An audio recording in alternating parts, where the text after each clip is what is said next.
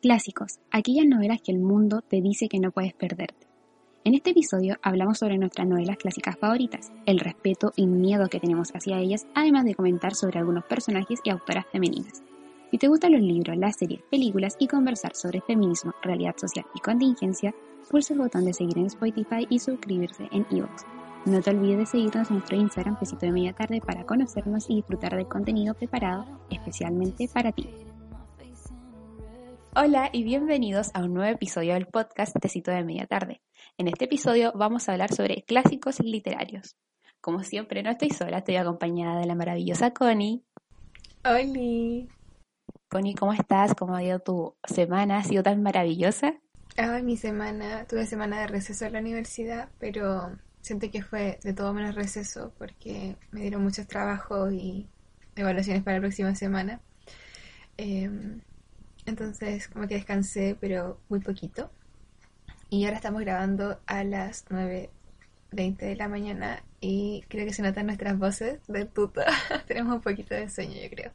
¿Y tú, Sofi, cómo estás? Estoy bien, estoy un poco preocupada esta semana porque tengo un certamen y quiero que me vaya bien porque me fue muy mal en una evaluación anterior, así que ahí estoy un poco en la cuerda floja, pero echándole ganas a esta semana. Y también hoy día como contento porque hoy día el día de la mamá, así que después mi mamá sigue durmiendo, así que cuando se levante le voy a desear un feliz día. Y espero que todos tengan un bonito día de la mamá con sus, con sus bellas madres. Claro, esto lo van a escuchar más adelante, pero, pero sí, ojalá que hayan tenido un buen día de la mami y que las hayan regaloneado mucho. Porque en la mañana, como mientras me hacía mi desayuno, pensaba Hoy sentía para todo, solo para que uno compre regalos. Y después pensé, igual está bien. O sea, un día que ellas sean las protagonistas porque las madres... Ya, pero no vamos a hablar de las madres hoy día. ¿Ya? Focus. eh, focus. ¿De qué vamos a hablar, Sofía, hoy día? De los clásicos, novelas clásicas. Ya. En la mañana me desperté y dije, oh, no busqué la definición de clásico, pero igual siento que es como difícil de, definir como, porque es como lo clásico, ¿ya? Pero lo que yo entiendo por un libro clásico es como un libro ya que tiene una connotación que es más antiguo, que es bien respetado, que ha sido muy famoso en su tiempo, cuyo autor o autora es de renombre y que si tú lo mencionas es probable que mucha gente lo conozca. Eso es lo que entiendo yo por un clásico. Eh, siento que el clásico puede ser hasta incluso Harry Potter, por ejemplo, como más como contemporáneo. Previamente, hoy día yo creo que vamos a hablar de clásicos como antiguos. Si hay alguien que escuche esto que sepa mucho de libros y nos estemos equivocando en, en lo que estamos diciendo, nosotros somos simples aficionados, ¿ya? Así que mis disculpas. Ya, Sofía, entonces, cuéntame, ¿cuáles han sido algunos de los clásicos que has leído? ¿Has tenido la oportunidad de leer alguno? Cuéntame, a ver. Sí, claro que tenía la oportunidad de leer un clásico. Creo que donde más leía clásicos eran en, en el colegio, eran que te hacen leer como libros mucho más antiguos, no te están haciendo leer bajo la misma estrella, ni, ni como divergente, ni nada. Al colegio nunca te pasaste libros juveniles, ni de ciencia ficción, como contemporánea, nada de eso. Si no, son como los clásicos. Pues, entonces, por ejemplo, uno de mis clásicos favoritos, y que es mi libro favorito, es Orgullo y Prejuicio. A mí me encanta, me fascina. Orgullo y prejuicio para mí como hoy me da felicidad inmediata. Em, también otro clásico que a mí no me gusta, pero yo sé que a tanta gente le fascina y también me lo hicieron leer en el colegio y lo releí porque para nunca yo lo terminé y di la prueba del colegio como sin haber terminado el libro y me acuerdo que me inventé el final mientras la profe me preguntó el final y yo me lo inventé y le y fui y astuta y lo, y lo supe, intuí el final, eh, pero después más adelante lo quise terminar de nuevo porque dije, ya lo voy a terminar este libro, si es importante, el autor todo el mundo lo conoce, que es Fahrenheit. Mm, se me había olvidado ese. Y no me gusta, no me gusta el libro. Yo lo he leído solamente una vez. Una vez. Fahrenheit. Solamente una vez que, claro, fue para el colegio. Y me acuerdo que cuando lo leí lo disfruté bastante. Y también eh, vi partes de la película en un viaje como en bus a, a Viña que una vez fui. Como fue muy espontáneo ese viaje y estaban ahí poniendo la película. por lo que entendí era Fahrenheit, porque estaban quemando libros. Eh, y era como, bueno, me estaba quedando dormida, era de noche, así que vi como pedacitos. Pero me acuerdo que me gustó harto Fahrenheit, lo disfruté, porque era como cortito, era fácil de, de, de, leer, no sé, no, no es como esos clásicos que, que tú sientes que son lateros. Porque igual siento que, al menos a mí me pasa eso con, con los clásicos, que les tengo mucho respeto. Y no sé por qué. O sea, sí sé, pero no. Es un punto importante el que tú tocas porque es como el estigma que existe alrededor de los libros clásicos, como el de, el de que tal vez esas personas se sienten como tontas o no se sienten como bien por no leer clásicos. Yo creo que eso da lo mismo, tú tienes que leer lo que a ti te, te guste. Me acuerdo que en un video de Cloud Read Books en, leían como confesiones lectoras y una niña puso, no me gustan los clásicos, como ninguno. Y la mamá de Clau Rittenhouse dijo, tienes que leer lo que a ti te gusta. Dijo, yo sin años de soledad no le encuentro ni patas ni cabeza y me dio mucha risa ese comentario. Me encanta la mamá de Clau. Creo que igual se relaciona con lo que hablamos en el episodio anterior sobre qué cosas leemos y quizá por qué nos estancamos. Y creo que los clásicos igual tienen algo que ver. Ese eh, estigma, como dices, de si no leo esto, no sé, no voy a parecer intelectual o si leo, debería leer esas cosas.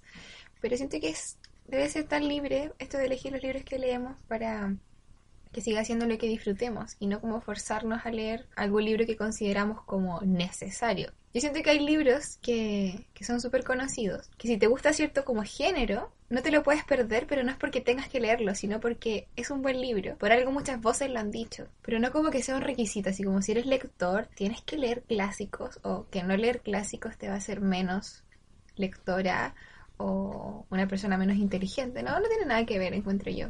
Eh, tuve mucho ese debate en mi cabeza hace unos años atrás cuando elegía qué libros leer o esto de que leer libros juveniles es como mal visto.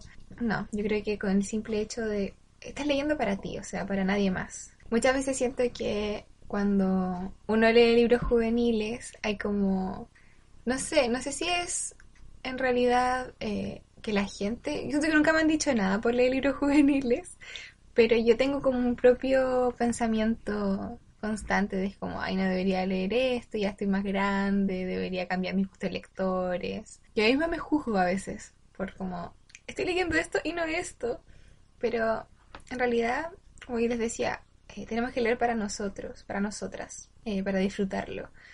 Y, y, si disfrutas con los clásicos, súper bien, pero si no disfrutas con ellos también está bien. Y si uno les tiene respeto, pero no hay que tenerles miedo. O sea, creo que hay que trabajar en eso de, de tenerle miedo a los clásicos.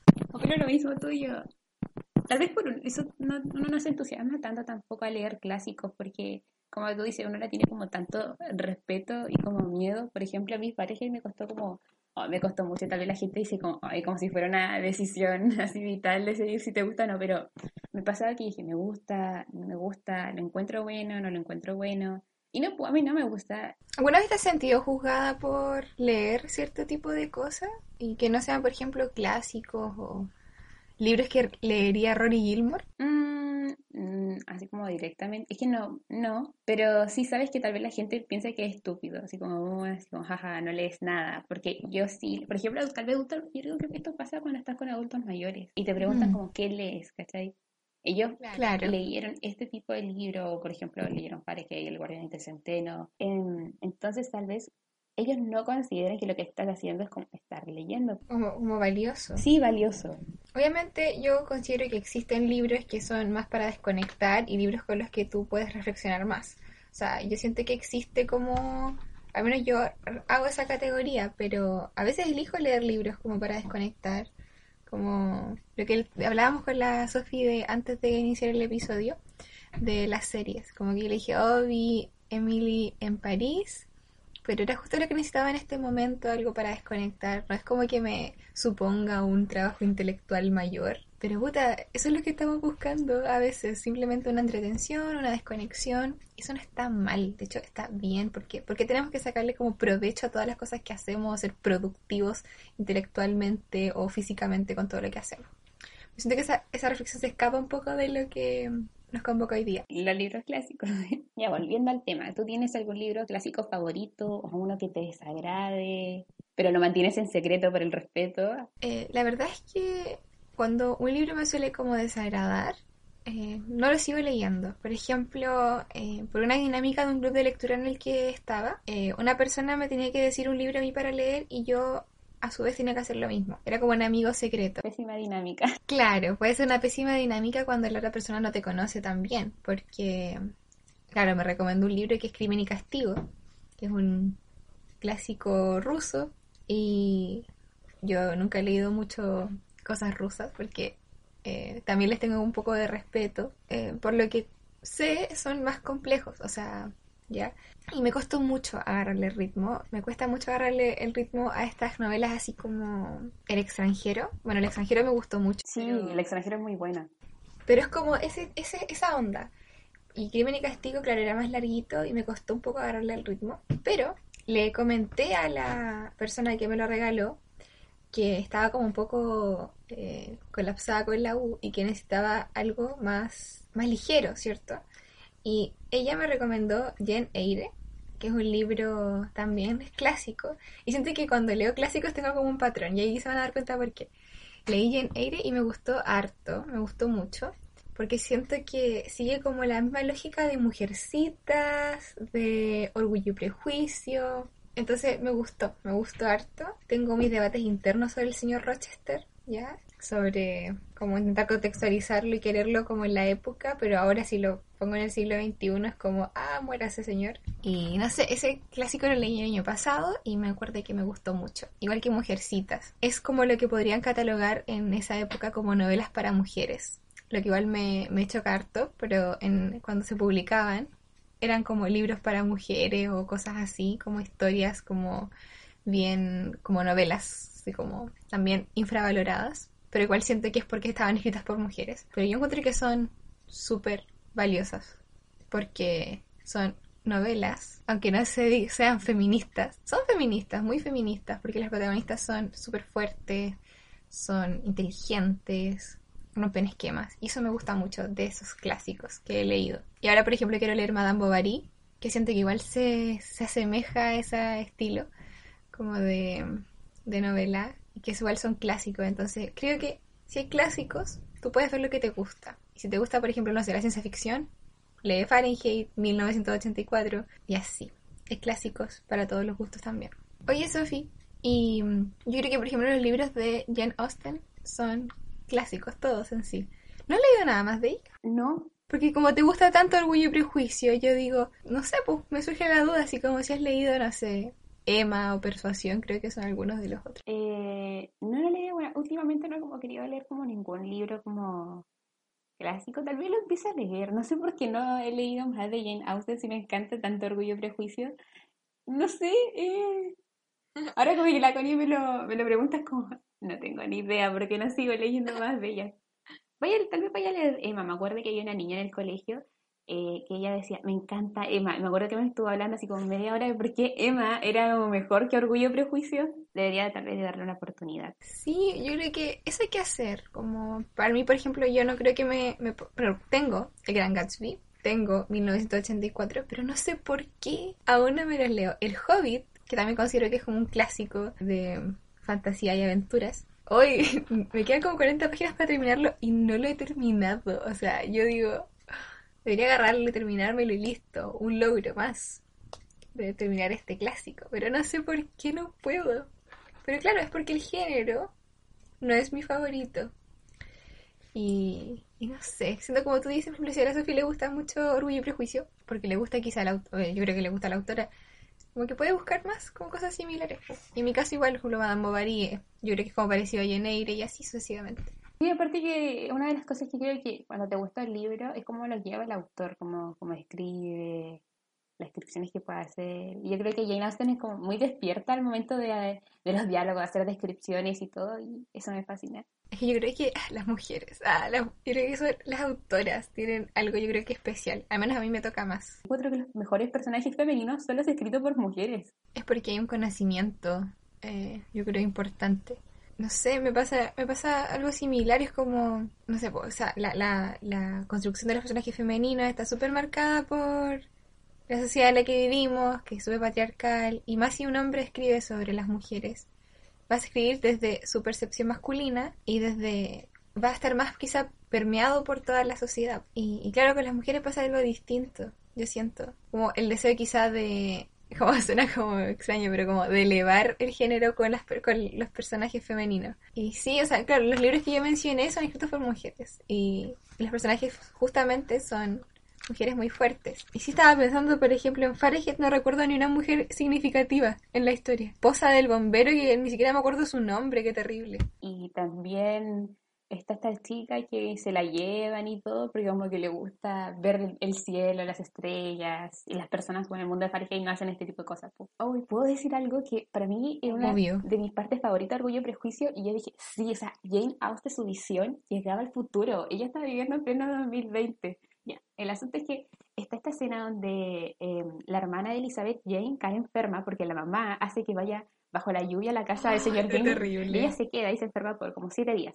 Y Elizabeth, enojadísima, va a la casa como de, del señor Bingle y, y se queda ahí. Y está Darcy, las hermanas del señor y Bingle, por supuesto.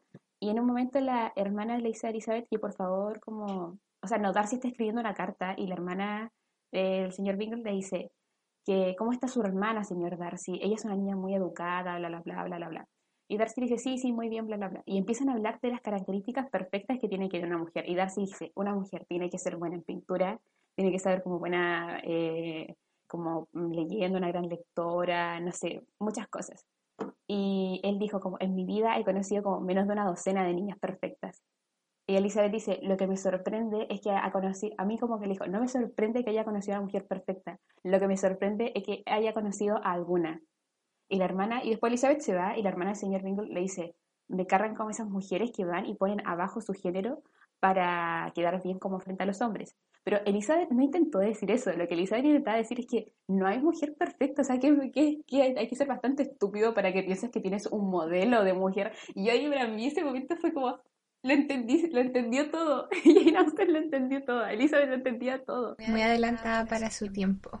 Sí, una de mis partes favoritas. Me acuerdo que Jen Eyre lo leí como para 24 horas leyendo. Hice como dos el año pasado. Y lo leí tan rápido que... Bueno, tú habrás leído Orgullo y Prejuicio varias veces. Y ¿sabes qué? No, eh, Jen Eyre yo creo que me la volvería a leer. Porque... No sé, me gusta mucho el personaje de ella. La muestro tan fuerte. Ya, pero... Volviendo como a los clásicos en general. Anoté igual el diario de Ana Frank. Metamorfosis. Y la Odisea.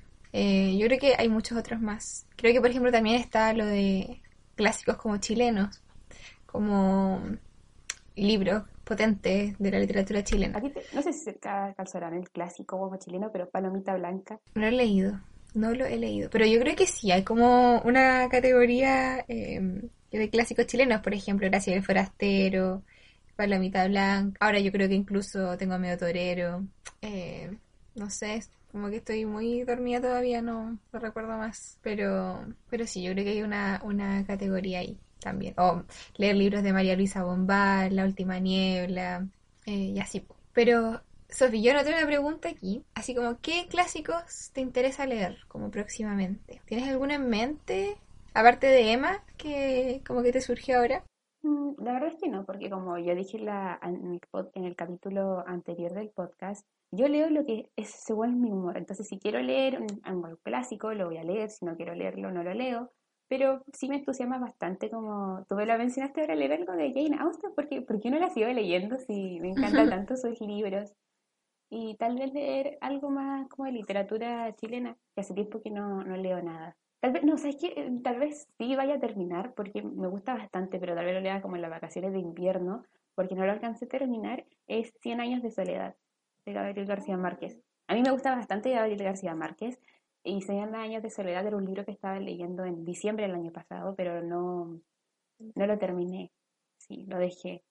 Lo dejé porque después se vino la PCU, y no me iba a estar como, ay, la acaba leyendo 100 años de soledad, mientras me quedan como dos semanas y debería estar echándole una ojeadita a todas las cosas. Yo la anoté a Gabriel García Márquez como quiero leer, no como un libro en específico, sino que me gustaría leerlo más. Relato de un náufrago quiero leer, porque creo que es como una crónica como periodística, creo que hay como algo ahí. porque él era periodista. Y que también quiero leer Cien años de soledad, porque no lo he leído. Me llama la atención también que por su título, La triste historia de la Cándida Herendi sobre la desarmada. Creo que igual es de Gabriel García Márquez. Y me gustaría leerlo por su título tan largo. Y mi hermana lo leyó. otro eh, que se me había olvidado, pues estoy leyendo Martín Rivas. Ah, Martín Rivas. clásico de la literatura chilena. Y lo estoy disfrutando bastante. Yo era fanática de la novela cuando era chica, del TVN, y me gustaba un montón. O sea, yo ahora me sigo imaginando a los actores. Y bueno, estoy leyendo ese clásico, en realidad estoy leyendo un clásico. Ay, ese orgullo con que uno dice, estoy leyendo un clásico, ¿ves? Está marcado de connotaciones. Ya, pero es porque estoy leyendo algo en realidad que estoy contenta. Algo que me está enganchando. También quiero, me gustaría leer, bueno, Madame Bovary, que me lo compré también. Y me gustaría leer El Conde de Montecristo, que una de las niñas invitadas en en los episodios anteriores eh, lo mencionó y me llamó bastante la atención. También me gustaría leer, ay, tengo muchas como, como ideas así como de leer en un futuro. A Ernest Hemingway me gustaría leer también, pero no sé, tengo muchos nombres como anotados de autores y autoras como, como pendientes, como que me gustaría mucho explorar. Cumbres Borrascosas, no sé si lo dije. No, no lo dijiste. No lo has leído, yo lo, yo lo tengo No lo he leído. Yo lo, iba a quería leer el año pasado, pero después nunca lo, nunca lo empecé. Podríamos leerlo juntas, pero como las dos lo queremos leer en algún momento, pero darnos harto tiempo para hacerlo, como dos meses. Sí. Oye, ¿y te gusta Martín? O sea, a mí me gusta Martín Ríos, me gusta Martín, pero Leonor me cae muy mal. Oye, es que Leonor es una niña mimada, muy mimada, muy altanera. Y Martín, o sea, este como insta love que se da, Sí. Eh, no me gusta porque está muy basado como en la belleza de Leonor y yo, claro, si hubiera, no hubiera sido bella, no se hubiera enamorado de ella. Y me salió verso. Pero claro, es muy instantáneo. Sí, Martín es un personaje que sufre demasiado, es como... Es que es el romanticismo de la época, vos. O sea, del, personaje. Pero piensa en, piensa en Orgullo y Prejuicio, fue muy escrito mucho antes que Martín Rivas y Jane Austen tenía una concepción del amor totalmente distinta. Ella, visionaria. Pero este, recordemos que Martín Rivas está escrito también por un hombre. Por lo tanto, su retrato de las mujeres para mí no es el ideal tampoco. Y lo que me gusta de Martín Rivas, me gusta mucho la historia en general, y me gusta mucho eh, cómo la historia se inserta en el contexto histórico. Me acuerdo que el año pasado hacía como, le hacía como clases a, a una hermana de una, a la hermana, a la Javi, Javi, si escuchas esto algún día, hola, eh, que era hermana de una amiga de mi hermana, como de historia. Y yo le decía, yo empezaba a leer Martín Rivas porque justo estábamos viendo la época de 1850, los conservadores, Sociedad de la Igualdad, y me encanta como el contexto histórico, como lo plantea el autor, y también es como súper ligero para contar la historia, es como eso se lo, conta, eso lo, veremos más adelante. O ese tipo de como comentarios que es como que el autor te estuviera como tocando el hombro, así como, como esa cercanía, igual me gusta. Bueno, eh, otra cosa que quiero agregar antes de cerrar el episodio es que hace poco vi un documental de Ana Frank. Que... Mi gato se cayó. Eh, un documental sobre el diario de Ana Frank, que era... Eh, hoy no me acuerdo bien cómo se llamaba lo voy a poner en alguna parte del episodio. Eh, pero me gustó un montón porque mezclaban como testimonios de sobrevivientes del holocausto, una lectura dramatizada del diario, la recreación de la habitación, un viaje de una niña por lugares significativos. Y eso me hizo recordar y me dieron muchas ganas de volver a leer el diario de Ana Frank, que lo leí hace igual unos años atrás y me gustó harto. Y me encantaría volver a leerlo. Creo que es un libro que volvería a leer. Y eso, ese clásico lo tengo ahí como, como con cariño. No sé si leería de nuevo el diario, el diario de Ana Frank, pero no porque le encuentre mal libro, yo también lo leí, me gusta. ay, que me es como difícil hasta decir, es bonito, porque tú sabes que es un libro. Claro. Eh, cuando tú lees algo, porque tú ya leído el cosas de la Segunda Guerra Mundial y todo ese asunto, y ya tú sabes que es trágico y todo, pero cuando lo lees como de primera mano, escrito como por una niña, es distinto. Tú no les puedes dar como que hasta me siento mal como imaginándolo como la película mental que tengo en mi cabeza. Es que es como intentar separar que eso fue una historia real, como sacarlo como de la ficción que uno acostumbra a leer cuando lee libros en general. No sé si lo leería de nuevo por esas razones. Ya, pero es el final. Tenemos que decir adiós en este nuevo episodio de esta semana. Esperamos que les haya gustado. Por favor, déjenos saber en los comentarios. ¿Tienen algún clásico favorito que les encante, que les guste? y necesitan decírselo al mundo, díganos por favor. Nos despedimos y nos vemos la próxima semana. No se olviden de seguirnos en nuestro Instagram Tecito de Media Tarde, por supuesto de seguirnos en Spotify o de suscribirse en Evox. Nos vemos en el próximo episodio. ¡Chao!